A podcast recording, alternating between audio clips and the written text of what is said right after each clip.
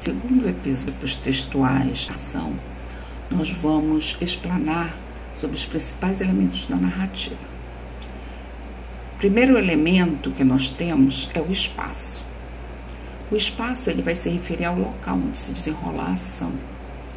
Pode ser físico, pode se passar numa escola, numa praça, num shopping, em casa, na rua de casa, num bairro, no aniversário, na casa de um amigo,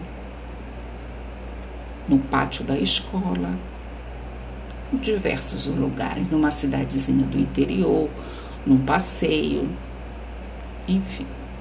São vários vários elementos que podem caracterizar o espaço. A questão agora é social. Esse espaço aí também se dá então, como social e apresenta um ambiente social quando você participa de uma reunião, de uma palestra, de um ato ecumênico, de uma manifestação pública, é, de uma peça teatral como é, público e o psicológico. Psicológico, o espaço psicológico, ele vai se dar pelas vivências de pensamento, as vivências em que você expõe sentimentos, sensações, que nós podemos dizer que são é um ato subjetivo do personagem. O segundo elemento, nós temos o tempo, que se refere à duração da ação ao desenrolar dos acontecimentos. O tempo pode ser dado de forma cronológica, indica a sucessão de fatos através de horas, dias, anos, séculos. O tempo psicológico se refere às lembranças e vivências da personagem, sendo subjetivo e influenciado pelo estado de espírito dos personagens em cada momento vivenciado na história. Terceiro elemento da narrativa nós podemos classificar as personagens como personagens que são caracterizadas através de qualidades físicas e psicológicas, podendo essa caracterização ser feita de modo direto, que pode ser explicitada pelo narrador ou por outras personagens através da autocaracterização ou a heterocaracterização, como se dá a primeira autocaracterização quando o próprio narrador caracteriza a, a personagem, narrador personagem caracteriza-se, ou a heterocaracterização através do gênero e do elemento é, de fora, que seria o narrador onisciente. Ou de modo indireto, feita com base nas atitudes e comportamento das, das personagens. As personagens possuem diferentes importâncias na narração havendo personagens principais e personagens secundários. As personagens principais desempenham papéis essenciais no enredo, podendo ser protagonista, que deseja, tenta, consegue, ou as antagonista, que dificulta, atrapalha, impede. As personagens secundárias desempenham papéis menores e podem ser coadjuvantes. Ajudam as personagens principais em ações secundárias ou figurantes ajudam na caracterização de um espaço social. Podem ser dinâmicas, apresentando diferentes comportamentos ao longo da, ao longo da narração, personagem modelado ou redonda, bem como as estáticas, não se modificando no decorrer da ação, personagem plana, há ainda personagens que representam um grupo específico, que é personagem tipo. Voltando nesta questão das personagens que nós chamamos principal e antagonista, nós podemos é, imaginar no nosso universo literário quando nós nos deparamos com um filme né, em que nós temos a figura do mocinho como protagonista que trabalha justamente para que algo aconteça, algo consiga, que é, e, e se desenrole de forma positiva para aquela cidade, enfim, para aquela história. E o antagonista ele tem um papel que de dificultar, de ser um, uma situação de contraventor, ou seja, ele acaba sendo o bandido da história. Ele sempre está no papel de impedir, atrapalhar a, o desenrolar da história. Certo? É, agora nós temos o enredo. O enredo também é chamado de intriga, trama ou ação. O enredo é composto pelos acontecimentos que ocorrem num determinado tempo e espaço e são vivenciados pelas personagens. As ações seguem-se umas às outras por encadeamento, encaixe e alternância.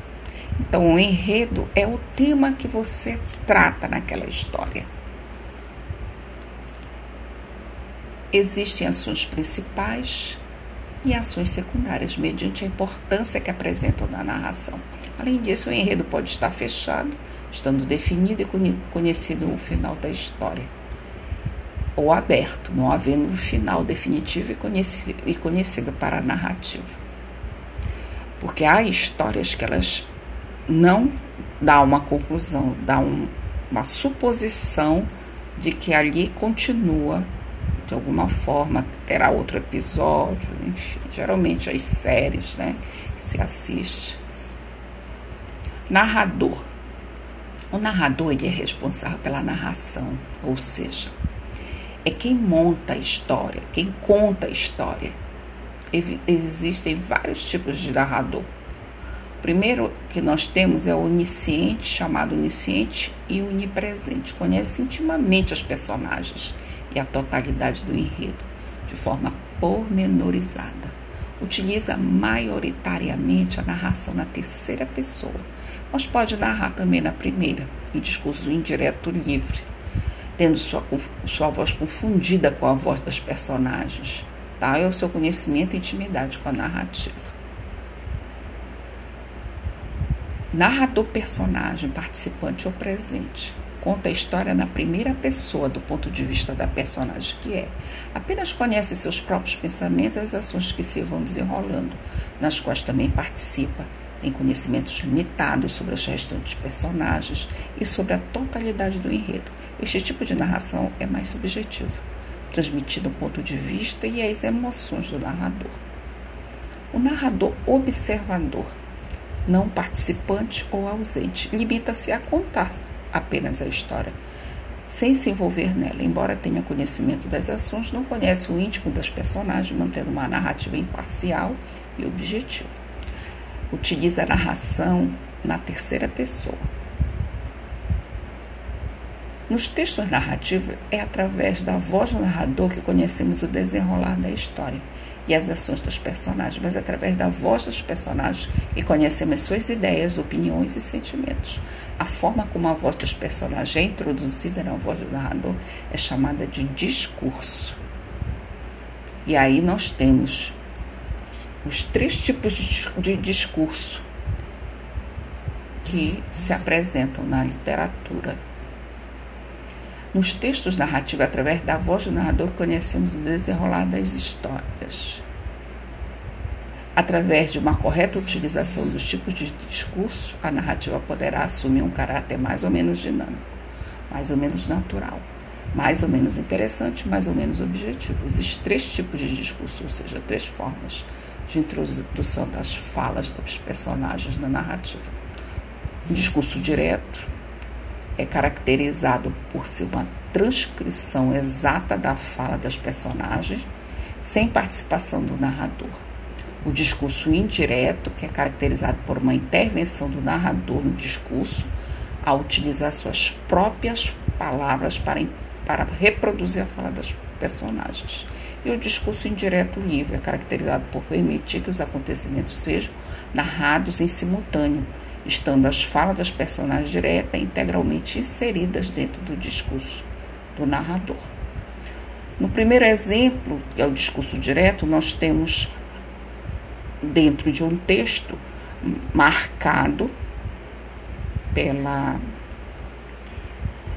pelo hífen que vai justamente pontuar a fala de personagem de, de personagens dentro do texto. No discurso indireto, nós não vamos ter mais a presença desses ifes, nós vamos ter um texto corrido e que não dá para perceber a mudança né, deste personagem, desse, do autor, só quando se desenrola a história, né, a leitura, é que nós percebemos quando fala o narrador e quando é a fala da personagem, que é sugerida em terceira pessoa. No discurso direto é a primeira pessoa, mas apresentação, porque nós temos a, a mudança através dos ifs. E no discurso de, indireto livre se dá pela, pelo narrador onipresente onisciente que ele, ao tomar conta de toda a história dos acontecimentos daquele, da, daquele fato, né, daquele episódio, ele vai tomar a posição de narrador e ao mesmo tempo de personagem. Ele conta e ao mesmo tempo reproduz a fala da personagem. Isso chama-se discurso direto livre.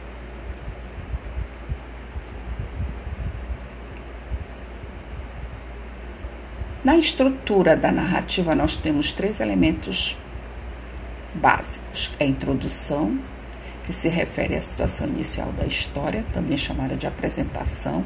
É nesta parte da narração que são apresentados os principais elementos da narração: o espaço, o tempo, personagens, enredo, narrador, ficando sabendo quem, quando e onde. Ficamos sabendo quem, quando e onde a história aconteceu. No desenvolvimento, durante o desenvolvimento do enredo, ocorrem conflitos, ou seja, acontecimentos que quebram o equilíbrio apresentado na introdução, modificando essa situação inicial. Ficamos sabendo o que é e com, como aconteceu. É a trama que se dá no desenvolvimento. Temos também, dentro do desenvolvimento, a pontuação do clímax da história, ou seja, o ponto, o ápice. E na conclusão, também chamada de desfecho, desenlace, ou epílogo, a conclusão é a parte da narração que se resolve os conflitos, positivo ou negativamente. Fica evidenciada a relação existente entre os diferentes acontecimentos, sendo apresentadas as suas consequências. Vou dar um exemplo aqui rápido de um texto narrativo. E ele, caminhando devagar sobre as acácias, sentia no sombrio silêncio as pancadas desordenadas do seu coração. Subiu os três degraus de pedra que lhe pareciam já de uma casa estranha. Ali ficou. Melanie, com chale na mão, veio dizer-lhe que a senhora estava na sala das tapeçarias. Carlos entrou e correu para ele arrebatou-lhe as mãos, sem poder falar, soluçando, tremendo toda. Livros Maias de Essa de Queiroz.